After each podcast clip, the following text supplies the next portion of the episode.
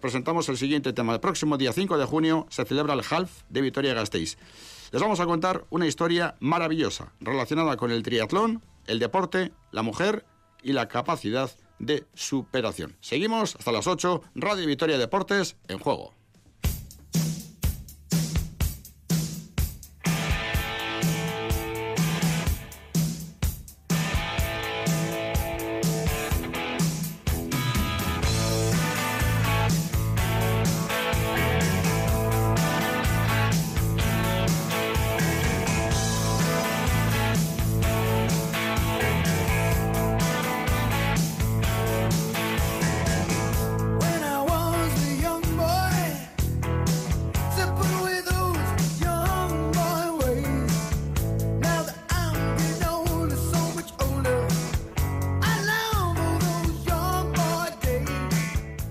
Placer para nosotros en recibir a nuestras próximas invitadas. En Ruth Brito es eh, madre, trabajadora, deportista y triatleta. En 2012 fue campeona del mundo de larga distancia en Vitoria en su grupo de edad. En Ruth Brito, ¿qué tal, León? Buenas tardes. Hola, buenas tardes. ¿Cómo estás? Muchas gracias por, por esta invitación.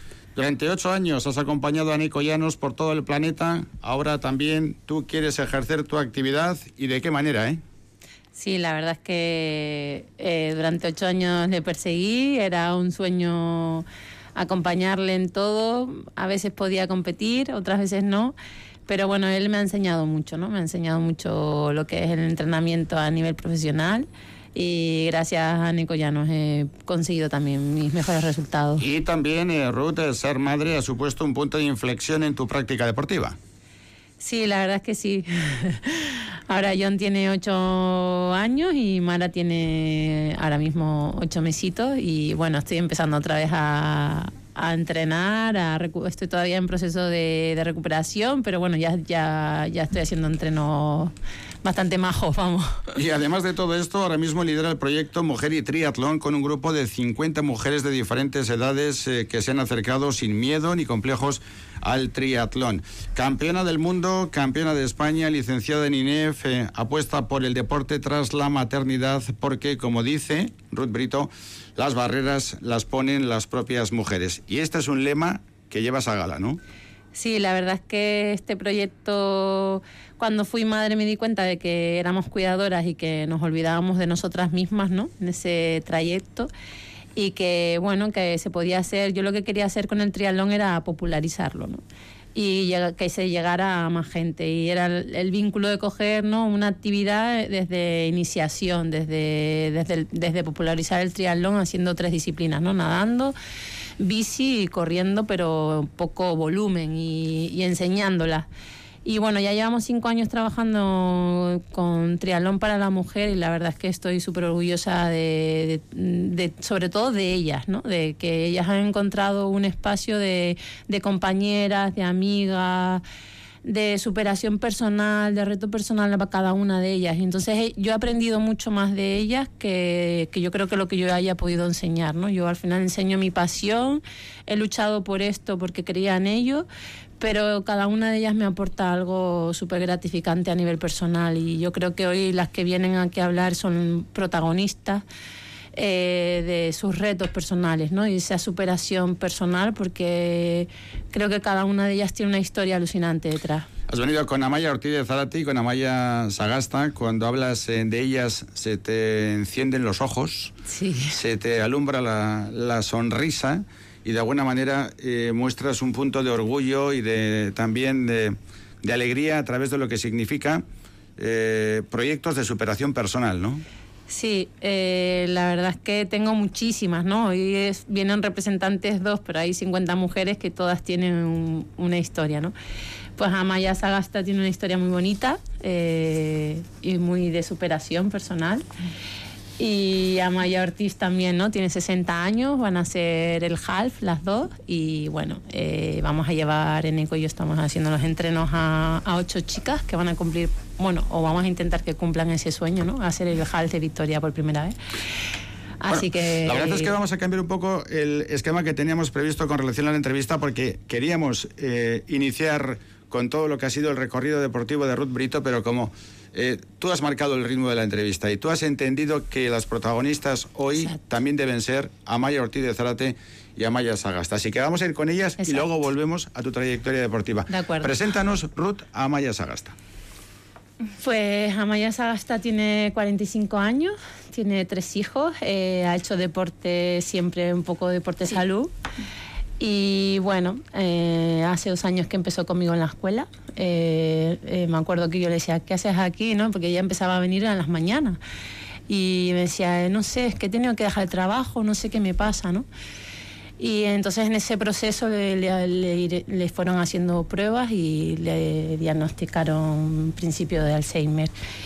A día de hoy creo que es una mujer mm, súper valiente porque está demostrando que, que puede con todo que, y las compañeras que tienen en la escuela la están ayudando un montón. Están entrenando con ellas para ayudarla y, y para mí era una historia de superación tan bonita, tan de contar, tan de, de, que, ¿no? de que es una mujer coraje, ¿no? una mujer fortaleza. Así que yo creo que hoy se merece ella ser la protagonista. Sin lugar a dudas, Amaya Sagasta, 45 años, principio de Alzheimer, madre de tres hijos de 16, 14 y 10 años. Con 10 años ya comenzó a jugar al baloncesto en la vida. Amaya, ¿qué tal, Arraza León? Buenas tardes. Eh, buenas tardes. ¿Qué tal? ¿Cómo estás? Bien, bien, bien. Un poco emocionada también con lo que me ha, me ha dicho Ruth. Decía Ruth que llevabas eh, dos años entrenando con ella. Sí, sí, sí, sí. Pues eh, fue justo cuando, bueno, empecé a eh, bueno, yo quería haber, quería haber empezado a, entrenar antes y tal, lo que pasa que, bueno, pues con el trabajo y así era muy difícil. Eh, y bueno, eh, me dijeron que dejara de trabajar, que íbamos a ver qué tal, qué, qué, es, lo que me pasaba. Y bueno, pues aproveché para, para empezar en el triatlón. Y bueno, la verdad es que o sea, me ha dado muchísimo el triatlón. O sea, y muchas veces lo digo, no sé, que no sé, no sé qué hubiera, qué hubiera hecho eh, si no llega, si no llego a tenerlo. Porque, bueno, o sea, aquí me he encontrado pues eh, un grupo de personas, mm, vamos, eh, increíbles que, me, que es que gracias a ellas puedo venir y hacer las, y hacer las cosas porque, pues bueno, como todas saben también de las carencias que tengo, eh, me, ayudan muchísimo y, la verdad es que estoy, estoy muy contenta. Pero tú cuando comienzas a entrenar con Ruth no conocías tu enfermedad. No, en ese momento no lo sabía, no lo sabía. Eh, eh, me empezaron a hacer pruebas y se veía que algo, algo había, pero o sea, desde luego no, no esperaba que ese fuera el diagnóstico. Y cuando, y, bueno, ya cuando, cuando me lo dijeron, eh, pues bueno, pues lo, lo, asumí. O sea, es un poco de primeras tienes que eh, asumirlo. Eh, bueno, eso es lo que, lo que hice yo. Y, y, bueno, pues tengo la suerte, la verdad, de tener mucha gente alrededor que, que me ayuda mucho, porque, porque realmente lo necesito. Y, y bueno, eh, o sea, tanto pues eh, amigos y como, como en el triatlón y, bueno, eh, esto es... Amaya, al principio te dijeron que podías tener estrés, que quizá te sentías así porque estabas estresada. quizá te acercaste al triatlón precisamente para liberarte de ese estrés y luego te diagnosticaron la, la enfermedad que tienes, ese principio de Alzheimer. Bueno, en realidad yo quería haber empezado a hacer, a hacer deporte antes, eh, lo que pasa es que no, no podía porque no me, no me encajaban las, las horas. Eh, y eso, cuando empecé, eh, es que o sea, no, nadie, nadie, ni los propios médicos pensaban que pudiera ser eso. Entonces me, me hicieron las pruebas muchas veces. No sé. ¿Sabes qué pasa, Maya? Que es, facilísimo empatizar contigo. Eh, eres, eres, eh, tienes una manera de expresarte y una forma de, afrontar lo que es, eh, primero, las circunstancias vitales que te tocan vivir, ¿no? Y después, mm. cómo te acercas a este deporte del triatlón. No sé si te ha pasado a ti, Ruth, pero es la primera vez que hablamos con Amaya y es que es, ofreces ofrece una, una tranquilidad y una manera de, de- ofrece de mucha relacionarse, ¿no? sí, ofrece mucha paz y Paz. mucha tranquilidad. Eso es. Sí, te da o sea, tú estás con ella trabajando, ¿no? Y, y te ofrece eso, ¿no? Paz, tranquilidad, no pasa nada. Cuando tú vas con ese miedo de cómo la puedo ayudar, como tal, y ella es Mm. todo, todo lo contrario, ¿no? Te aporta más ella a ti. Bueno, Amaya, tú te acercas a triatlón, venías de jugar baloncesto cuando eras eh, jovencita, Sí, en lo dejaste, luego en la universidad, eh, eres madre, tienes tres niños y abandonas la práctica deportiva, ¿no? Sí, porque no había, no había forma de, de, compatibilizarlo.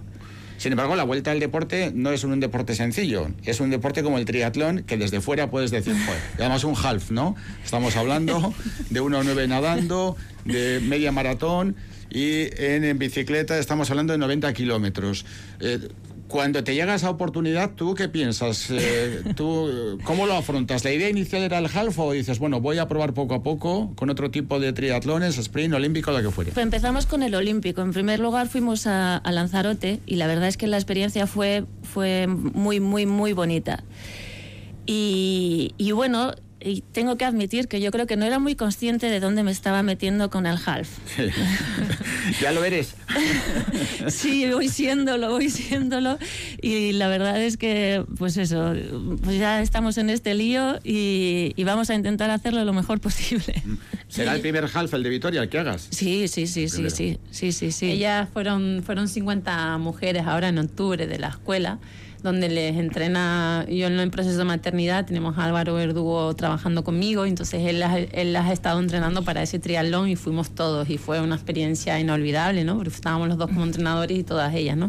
Pero en ese proceso de maternidad él, él ha estado ahí entrenándola y bueno, nos fuimos todas y todas acabaron, las 40 mujeres, y fue pues un regalo para Sí. todas. Y ella fue el primer triatlón olímpico que hizo y el, ¿no? y el único Y el único. que ha hecho. Oye, y a la hora de afrontar, tú que has jugado baloncesto a Maya de, de chavalita Sí, hasta prácticamente sí. COU, COU es ahora mismo lo que sería segundo de bachiller. Sí. Es decir, el último, el último curso antes de la universidad.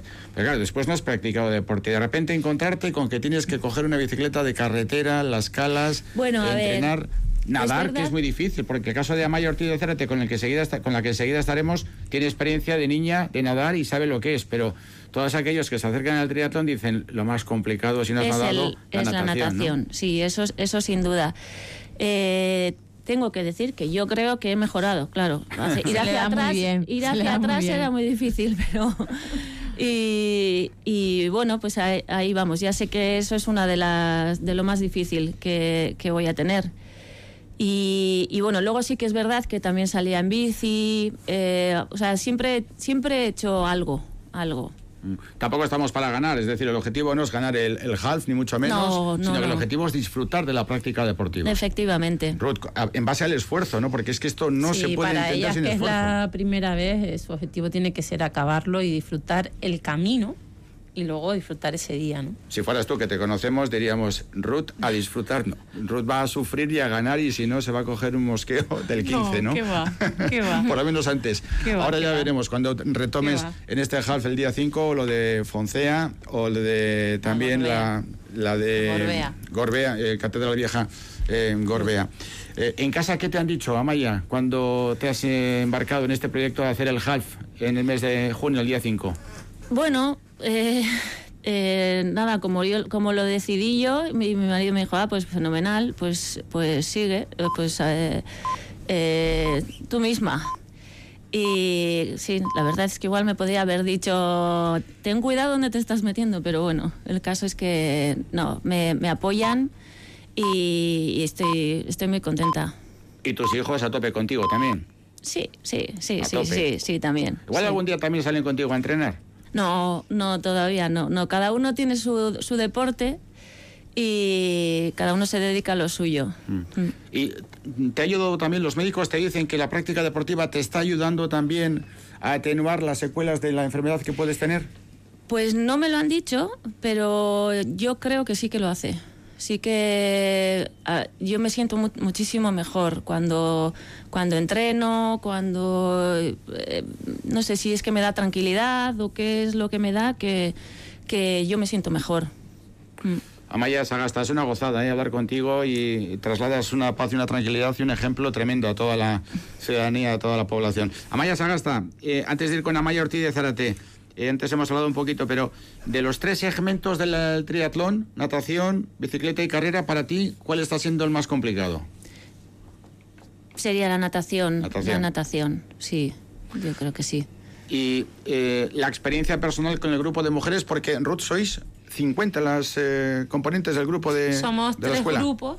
Hay un grupo en la mañana, que es donde está Maya Sagasta, y luego hay un grupo, la Maya es lunes, miércoles y viernes en la mañana, la Maya Ortiz a las 3 y cuarto, lunes, miércoles y viernes, y luego hay otro grupo de martes y jueves. 50. Una pasada. ¿Hasta 50 llegáis o aquel que se, aquella que se quiera Ahora están en lista de espera casi todos los grupos. Bueno, en el de la mañana, que es un horario difícil porque es de 10 y media a 11 y media y es difícil, ese casi nunca se llena porque es muy difícil el horario. Pero bueno, a ver, pero venir si salen más. Cuando empezaste con el grupo, hubieras podido imaginar que te ibas a encontrar con... Cuando empezaste con el proyecto más que con el grupo, hubieras podido imaginar que te ibas a encontrar con este volumen de trabajo. que iba a, tener tanto volumen, porque aparte del triatlón para la mujer tengo niños pequeños de 9 a 12 años, luego tengo adolescentes de 13 a 14, de 15 a 16 y tengo mucho. Amaya, ¿y con Ruth qué tal? ¿Os mete mucha caña o se porta bien? bueno, tiene, tiene su genio, ¿eh? Mira que parece de dulce, ¿eh? Carácter sí, canario. Sí, sí, pero nos da caña. Nos saca carácter, ¿no? Bueno, Ruth, preséntanos a Amaya Ortiz de Zárate. Bueno, pues Amaya ha sido en el grupo nuestro, en el grupo de lunes, miércoles, viernes, ha sido como la líder, ¿no? La líder del grupo ha sido un, ejemplo para todas, ¿no? Ella tiene 60 años y es la que demuestra 10, ¿no? Vamos a correr, venga, vamos en bici, vamos a... Es la que las empuja a todas, ¿no? Y las que las lleva ahí en volandas para, para hacer cosas, eh, desde entrenar, una competición, una comida. Entonces yo creo que ella es como el pilar ¿no? del grupo. Siempre tiene que haber alguien que, que las mueva y que las ilusione y, y ella transmite eso. ¿no? ¿Con 60 años es la más veterana o hay triatletas más veteranas en el eh, grupo? En el grupo de ella es la más veterana. Luego en el grupo de martes jueves está Ana Casanova, que tiene 65, que también va a ser el half. Y, y luego está Mariajo, también, eh, Olga, Esther, hay unas cuantas que tienen ya y son unas campeonas. Bueno, con 60 años, hoy por hoy en la sociedad actual, vamos, estás en plena flor de la vida. o sea, tienes todo, todo, absolutamente todo por delante. Maya, ¿qué tal, Arracha León? Buenas tardes. Arracha León. Y bienvenida. Gracias. Estábamos escuchando a tu tocaya, Maya Sagasta, y es un testimonio impresionante, ¿eh? Impresionante. Hasta te has emocionado un poco. Sí, sí, sí, sí. Sí, sí porque la oyes hablar, bueno, veníamos por el camino, ella me iba contando, jo, a ver si me voy a poner un poco nerviosa y tal. Le digo, tú tranquila, tú imagínate que estamos solos y bueno, lo ha hecho genial. O sea, es que es, es un ejemplo. y sobre todo ha sido muy expresiva y lo, ha trasladado muy bien a todos los oyentes. Bueno, en tu caso hay que decir que tú ya tienes deporte desde prácticamente niña. Con siete años ya estabas nadando y eso hay que reconocer que, por ejemplo, con respecto a Maya Sagasta es una ventaja que tengas ya ese segmento de natación a la hora de acercarte al triatlón controlado. Pero, ¿cómo se produce tu llegada al triatlón? Porque ya decimos que tú eh, nadar, nadabas, pero lo de la bicicleta y correr no era algo que fuera común dentro de tu práctica deportiva, ¿no? Yo, pues eso, lo que tú dices, nadar. Entonces, el nadar es como pues como el hablar, el andar y como todo, aprendes y no se te olvida. Es luego cuestión de meter un poco de tiempo y vas mejorando. Entonces yo llego al triatlón por culpa de mi cuñada, que quería ser ella la que entraba en el triatlón y como no podía, pues allá que venga empieza.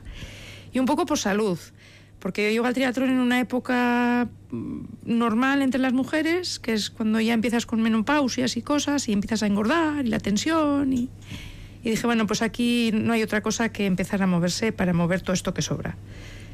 Y bueno, pues eh, me encuentro con un grupo que me acoge, aunque es más joven que yo, y que mm, pues es una bomba. Yo me lo paso bien, que es mi interés es ese, y ahí sigo básicamente porque estoy, mm, me lo paso estupendamente. Entonces, bueno, el esfuerzo que tengo que hacer compensa lo a gusto que acabo, ¿no? Cuando, cuando terminamos los entrenamientos. Porque de todas formas tú ya tenías el, el gen competitivo, ya tenías, porque siendo niña y un poquito más mayorcita de niña, ya habías tenido pues éxitos a nivel de Euskadi, a nivel estatal, en el mundo de la natación, pero ahora mismo tu objetivo no es, no es ese. O sí, o te picas cuando tomas parte, porque en tu caso también va a ser el primer half, el de Vitoria. Sí, bueno, he hecho el, el olímpico y luego hice un sprint en Zumaya para entrenar el olímpico y bueno, pues eh, un poquito más, alguno, alguna experiencia más. Y bueno, empezar con el de la mujer, que eso me pareció la bomba. Aquel teatro ¿no? sí.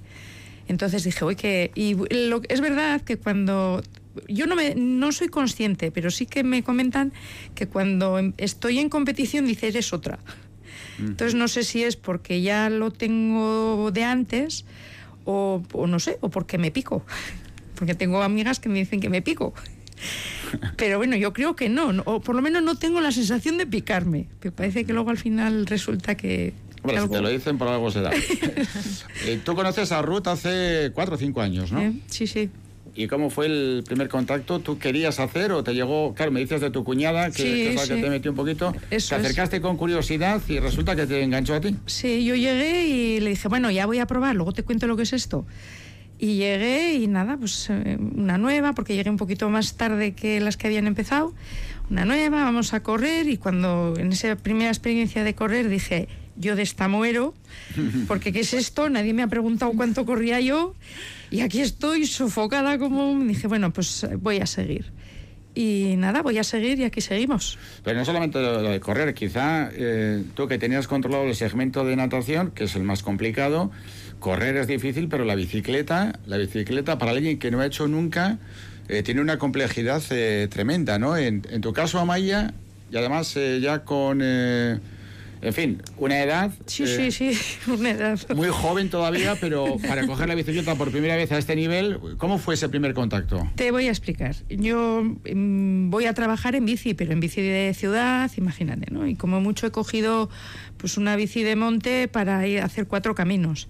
Entonces digo, bueno, pues habrá que comprar una bici de carretera y voy y fui con mi marido, claro, digo, acompáñame porque yo esto a mí me da yuyu.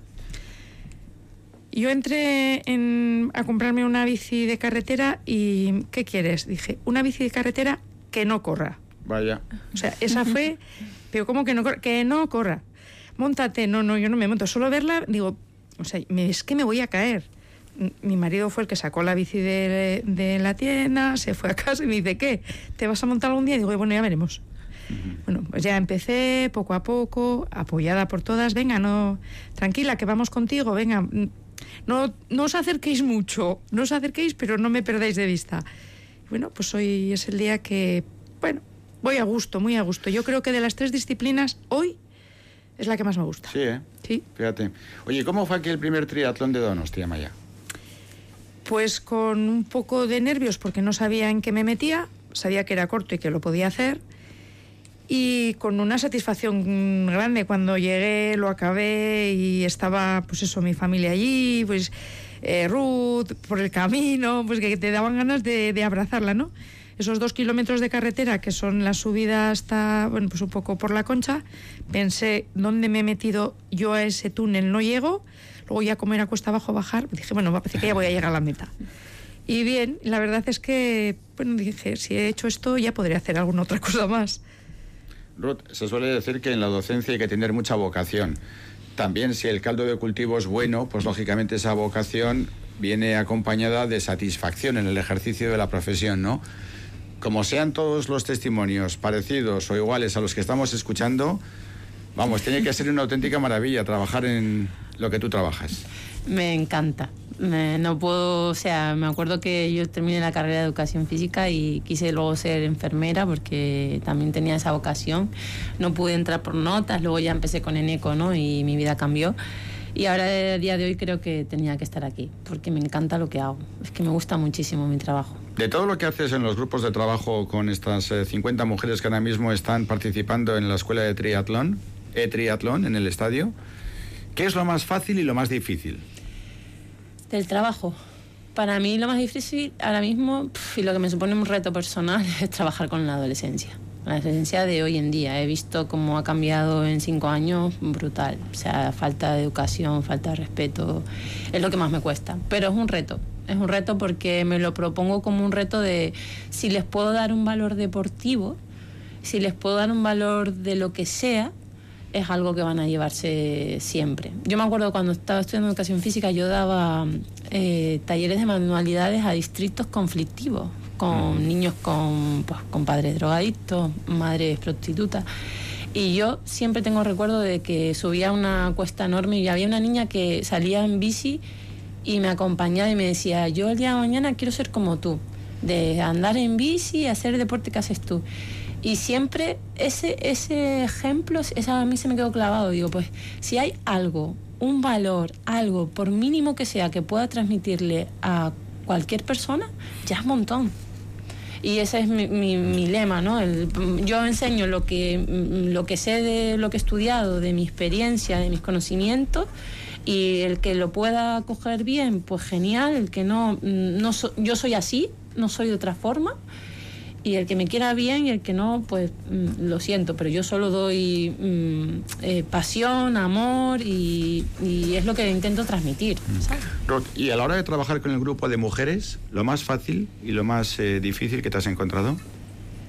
Pues difícil no te puedo decir así nada, porque la verdad es que las mujeres me lo han puesto fácil, porque entre ellas se arropan, se apoyan, se ayudan, eh, pues transmitirles y enseñarles, ¿no? Y luego ellas han hecho todo el camino, la verdad, porque se eso, pues son como un grupo de amigas que pues que se entienden hablando, ¿no? Y, y, lo guay que tiene el triatlón es que como es dinámico, que unas nadan más, otras hacen mejor bici, otras corren, pues ahí siempre es como, no, es que tú nadas, mm, mm, yo nado mal, y la otra le dice, ya, pero es que tú corres bien. Entonces ahí siempre hay ese apoyo, ¿no? De nadie es menos, todas son lo mismo, ¿sabes? Y todas se apoyan y se ayudan y eso es muy gratificante. Ah, seguramente, aunque todas partan de antemano con el objetivo de, bueno, una forma lúdica de conocer el deporte y tal, Luego cuando nos ponemos en la carretera o en el pantano o en la piscina o en las zapatillas de correr, todo el mundo aprieta, ¿no?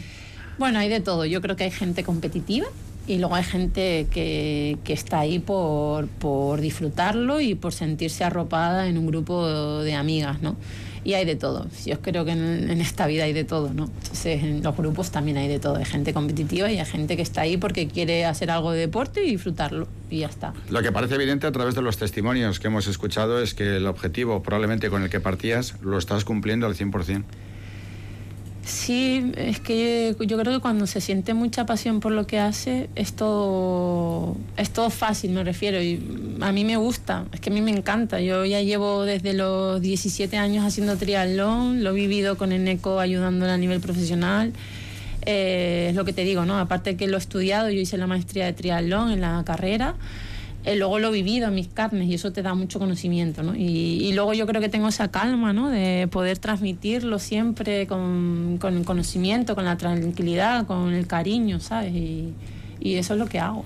Bueno, en realidad es que Ruth Brito lo ha vivido todo dentro del deporte del triatlón porque ha sido campeona del mundo larga distancia en Vitoria en el segmento de edad 30-34 años en 2012, campeona de España absoluta de media maratón en 2017 y segunda en Vitoria, decimoquinta en el Mundial de Canadá, sexta en el Ironman de Vitoria e infinidad de éxitos eh, con una trayectoria que en realidad teníamos preparada una entrevista mucho más larga para Ruth Brito en exclusiva, pero hemos cambiado todo.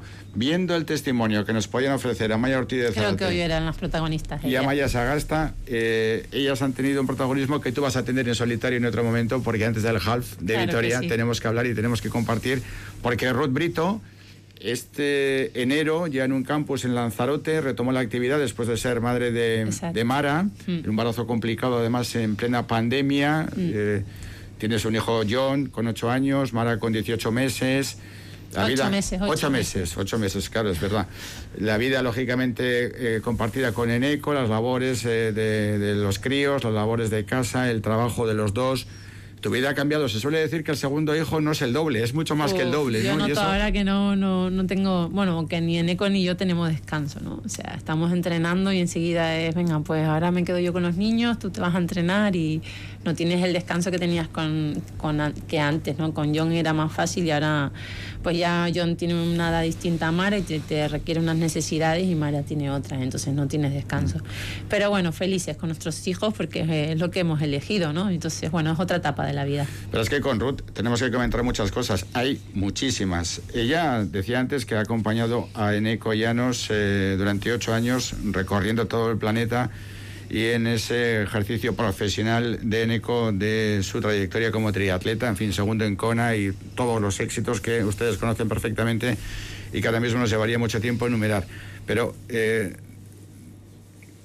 como primer apunte de lo que será en el futuro, aquel triatlón de Eneco en Austria 2016, Eneco con problemas estomacales, tú con John dos años, John se pierde en el parque, la semana siguiente el Tengo triatlón de Vitoria. Tengo que hacer el full de Vitoria, sí. Terrible. Cuéntanos eso un poquito cómo fue, porque primero susto, luego ingreso tuyo y luego podium en Vitoria. Eso es una cosa increíble. Buah, pues eh, Neko competía el domingo y me acuerdo que antes de ir a salida me decía, tú cuida de John. Y yo, sí, sí. tú cuida de John, tú le- olvídate de mí, tú Eso es. concéntrate a cuidar a John. Y le faltaban creo que 5 kilómetros para llegar a meta y después de cuatro años con problemas de estómago está John Frodeno primero y el segundo.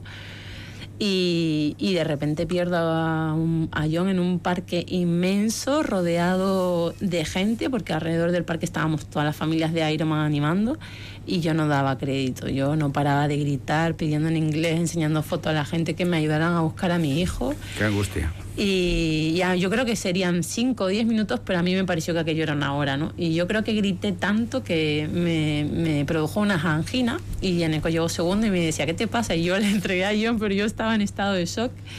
Y ya luego le conté, ¿no? Y entonces, bueno, el lunes fue la entrega de premios y ya el martes nos marchábamos, pues, Austria, Múnich, Múnich, Victoria. Cuatro horas de coche, dos horas de avión. Y me acuerdo que empecé pues con fiebre, no podía beber agua, no podía comer y bueno, pues nos fuimos, llegamos a las 7 de la tarde, nos fuimos al hospital y estuve dos horas pues en el hospital porque claro, no llevaba una noche y un día sin comer, sin beber y estuve ingresada.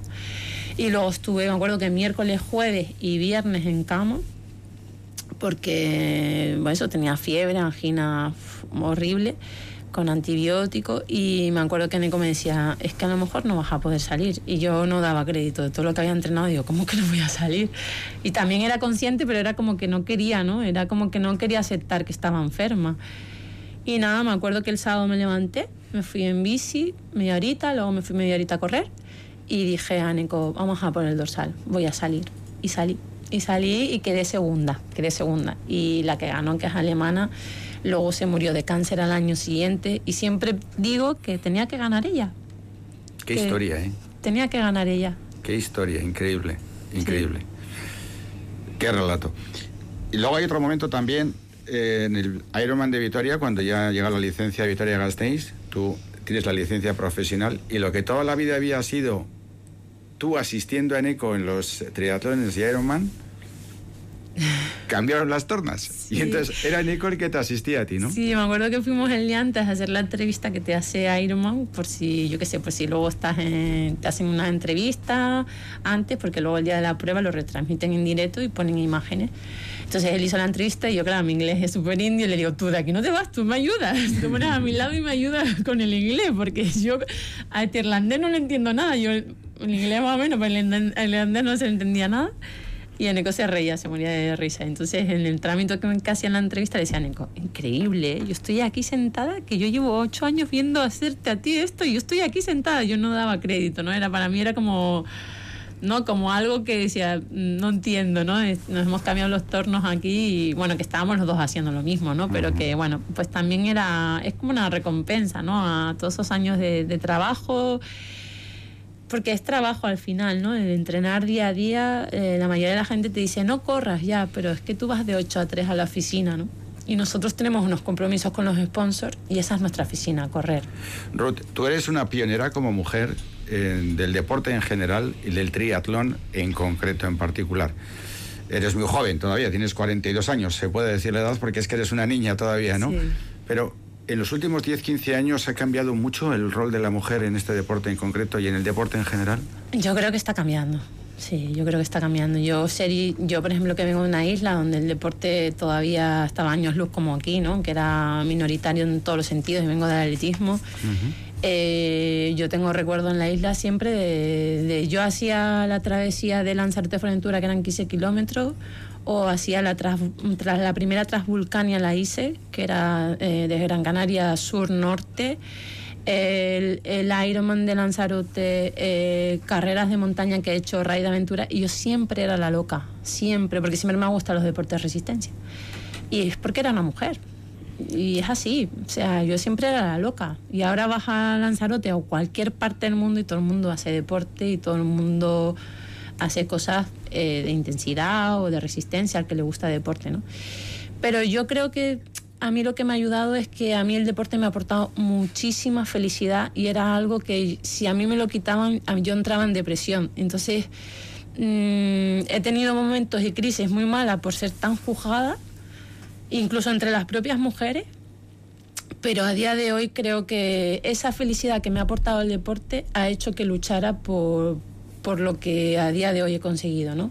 Tanto a nivel deportivo como a nivel laboral, ¿no? El poder transmitir que se puede, que, se puede conseguir siempre y cuando tengas una condición física adecuada y que tengas un entrenador o una persona que te asesore bien a llegar a cualquier sueño, cualquier reto que tenga cada uno, pero que las barreras se las pone uno, ¿no? Es como el triatlón yo veía que era como solo para profesionales y yo decía, no, es que, jolines, porque no hay posibilidad de que sea más popular y pueda llegar más gente, porque es un deporte muy bonito, porque cuando tú tienes una enfermedad, el médico te diga, vaya usted a andar, o vaya usted a nadar, o vaya usted a hacer bici. Pues esto es lo mismo, ¿no? O sea, tú puedes competir o no, pero te aporta ese, ese, ese dinamismo que hace que te enganches, ¿no? No vas todos los días a correr, sino que hace que este deporte te enganche, ¿no? Con el dinamismo. Bueno, llevamos prácticamente 45 minutos eh, de entrevista y se nos ha pasado en un eh, pispás. Eh, tendremos la oportunidad, eh, reiteramos, de volver a establecer eh, contacto. El día 5 de junio, ¿cómo te lo vas a tomar, Ruth? Di la verdad. En esa vuelta al half, después de todo este periodo. Pues todavía no sé si lo haré o no, o sea que imagínate, porque me veo que, quiero, pero no puedo, ¿sabes? Mm, me refiero a que no me encuentro todavía bien recuperada en el suelo pélvico, me suele doler la espalda ahora que estoy entrenando. Pero bueno, ahora lo que quiero sobre todo es el poco tiempo que tengo, disfrutarlo, ¿sabes? Porque noto que con la familia, la conciliación familiar, eh, tengo tan poco tiempo para entrenar como antes, que digo, ahora hago dos horas de bici y es como un regalo, o voy a correr una hora y media o hora y es un regalo. Entonces lo que estoy haciendo es disfrutarlo. Esa es la clave, disfrutarlo y más en este momento de tu vida. Amaya Sagasta, ha sido un placer de verdad conocerte, eres un ejemplo y creo que has dado un testimonio absolutamente importante para la sociedad y para todos nosotros y sobre todo para ti. Gracias, muchísima suerte, un abrazo enorme y, seguimos en contacto. ¿eh? Gracias. Amaya Ortiz de Zarate, lo mismo, muchísimas gracias por tu testimonio, por tu valentía y por tu capacidad para seguir haciendo frente a lo que uno mismo se exige ¿no? a la hora de continuar en la práctica deportiva. Muchísimas gracias, un abrazo y hasta cuando quieras. Y Ruth, la verdad es que ha sido una gozada poder estar contigo y con eh, tus alumnas, entre comillas. Nos has traído dos testimonios de primerísimo nivel. Lógicamente el tuyo huelga a decir que lo es y te queremos a mí al lado de ellas no es nada, ellas tienen muchísimo mérito y yo quiero darle las gracias a las dos por, por haber haberlas llamado y enseguida ofrecerse a venir y, y a Maya Sagasta, muchas gracias por, por todo. Y a Maya Ortiz, muchas gracias. Un abrazo a las tres y muy buenas tardes. Es que ricasco.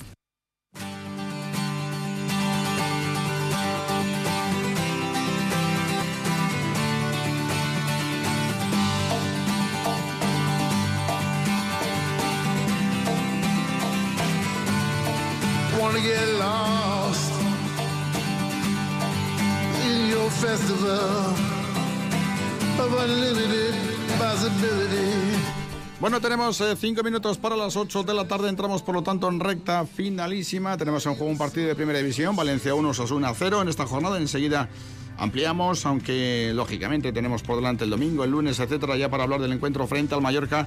Ha ganado el Deportivo la vez 1-0 al Rayo Vallecano y se sitúa en la clasificación a cuatro puntos del Mallorca que le recibe el martes a las 7 de la tarde. Una jornada en la que además, eh, sin jugar las gloriosas, han conseguido la permanencia en la primera división como consecuencia de la derrota del Eibar frente al Granadilla. Ya saben que mañana jugarán el Vasconia y el Araski. Y además, en el campeonato manomanista, después del triunfo conseguido ayer por Darío ante Urruti, una se ha impuesto 22-13 a Peña. Mañana Ezcurdia Aguirre, también el partido que podrán seguir aquí en Radio Vitoria. Mañana estaremos de 2 y media a 3 y de 6 a 10 de la noche. Ya de nuevo en el estudio central de Radio Vitoria, en Eco Aldecoa, la verdad es que con eh, una sensación de alivio tremenda porque hoy la victoria conseguida por el Deportivo vez con mucho sufrimiento, después de una primera parte en la que el Rayo ha podido adelantarse en varias ocasiones en el marcador. Luego es verdad que seguramente las tres más claras las ha tenido el Deportivo vez y las tres las ha tenido Joselu.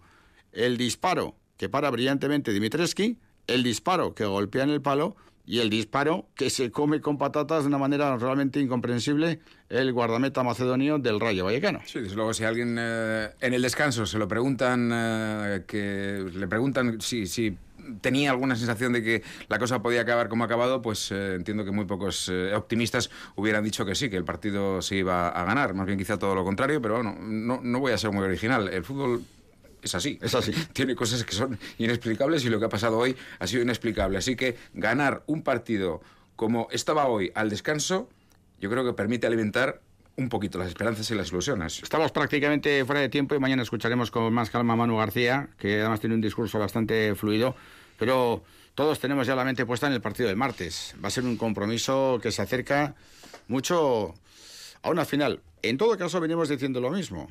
El Deportivo la vez, desde hace un mes lo venimos comentando, cuando la situación ya era DEFCON 1, dependía de sí mismo. Tenía un calendario que le permite albergar esperanzas que otros equipos que están peleando con él no tienen.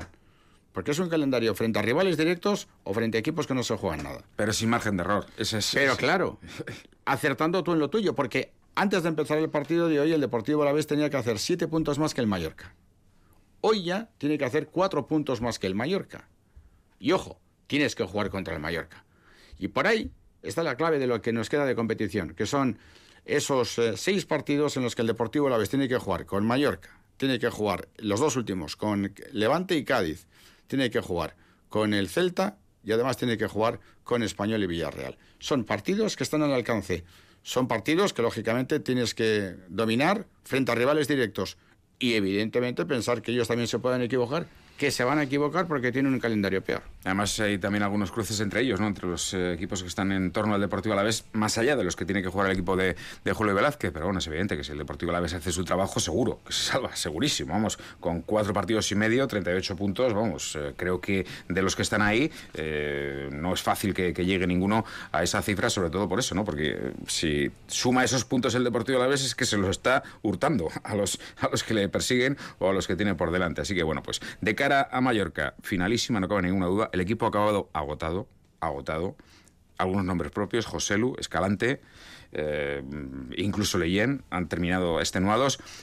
Segundo, según el acta del árbitro, la tarjeta para Escalante, perfectamente recurrible por una entrada de forma temeraria, cuando no toca al jugador del equipo rival. O sea que por esa parte tiene que trabajar rápido, entiendo, el, el Deportivo Alavés y su gabinete jurídico, si es que trabaja la federación en esta época vacacional. Pero bueno, recordemos que todavía es la cuarta, es decir, que tiene margen todavía para eh, disputar eh, más allá de la quinta que hipotéticamente pueda recibir de cara al futuro. Pero, cuanto antes la recurra, mejor. Exacto. Bueno. Hay veces que los resultados se tapan muchas cosas. Y hoy los resultados, pues lógicamente, han tapado las deficiencias futbolísticas que el Deportivo vez ha tenido en la primera parte. Y luego también la sensación de que dentro la cosa está bastante malita con la propiedad, con eh, lo que se ha comentado, lo que se ha escrito, algo sobre lo que habrá que reflexionar. Por el gesto de José Lu y por las palabras de Chimo, desde luego, eh, en el vestuario ha sentado muy mal lo que se publicó desde el club el pasado miércoles. Lo seguiremos hablando. 0-1 vence Osasuna en eh, Valencia. Nosotros lo dejamos aquí. Se quedan con la fiaca, pero tenemos por delante mucho deporte. Hasta luego, Aur.